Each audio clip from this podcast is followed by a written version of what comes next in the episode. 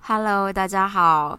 九月九号呢，不知道是不是九九重阳节，但是距离我们考技师的日子呢，剩下七十三天。那如果现在是九月十号的话，就只剩下九八七十二七十二天了。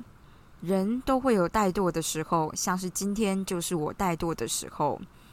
既然因为生理期不太舒服的话，我们还是要认真的放一天假，好好的犒赏一下自己。哎，也不是犒赏，应该说好好的休息。所以只要心情不好、身体不好，大家就休息吧，是不是？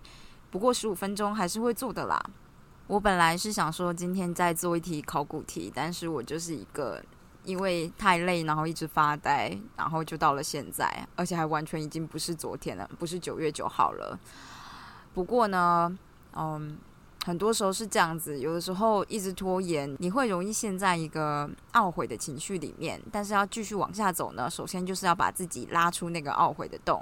那我们就是完全不管刚刚浪费了多少时间，我们就只是快速的看个十五分钟就可以去睡觉了。那我今天想跟大家分享的呢，是我看到了一篇文章，我觉得它非常的有意义。这篇文章的重点呢，就是。不要感谢伤害你的人，伤害你的人就是贱人。你要感谢有好好疗伤的自己。